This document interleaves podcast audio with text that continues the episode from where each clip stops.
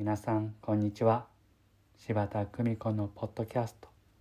優しく優しく優しく。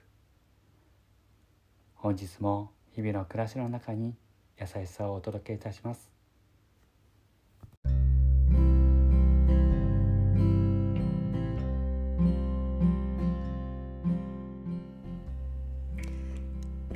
見取り師柴田久美子でございます。あるご高齢の男性からご質問を受けました。妻が認知症かもしれない。でも僕もそうかもしれない。名前が出てこないのです。そうおっしゃいました。認知症。それは私自身もそうかもしれません。あの人誰だったっけ？そんなふうに名前が出てこない時もあります。ある認知症の高齢者様と辛いよと抱きしめて泣いたことがあります。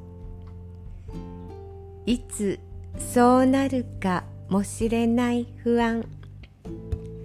それは誰にでもあります。新しい経験新しい世界とそう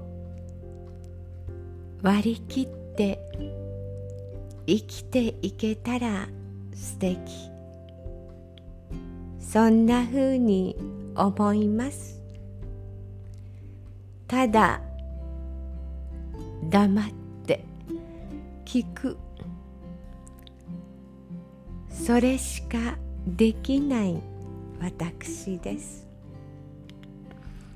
優しく優しく優しくありたいどうぞ皆様明るい時間をお過ごしくださいませ。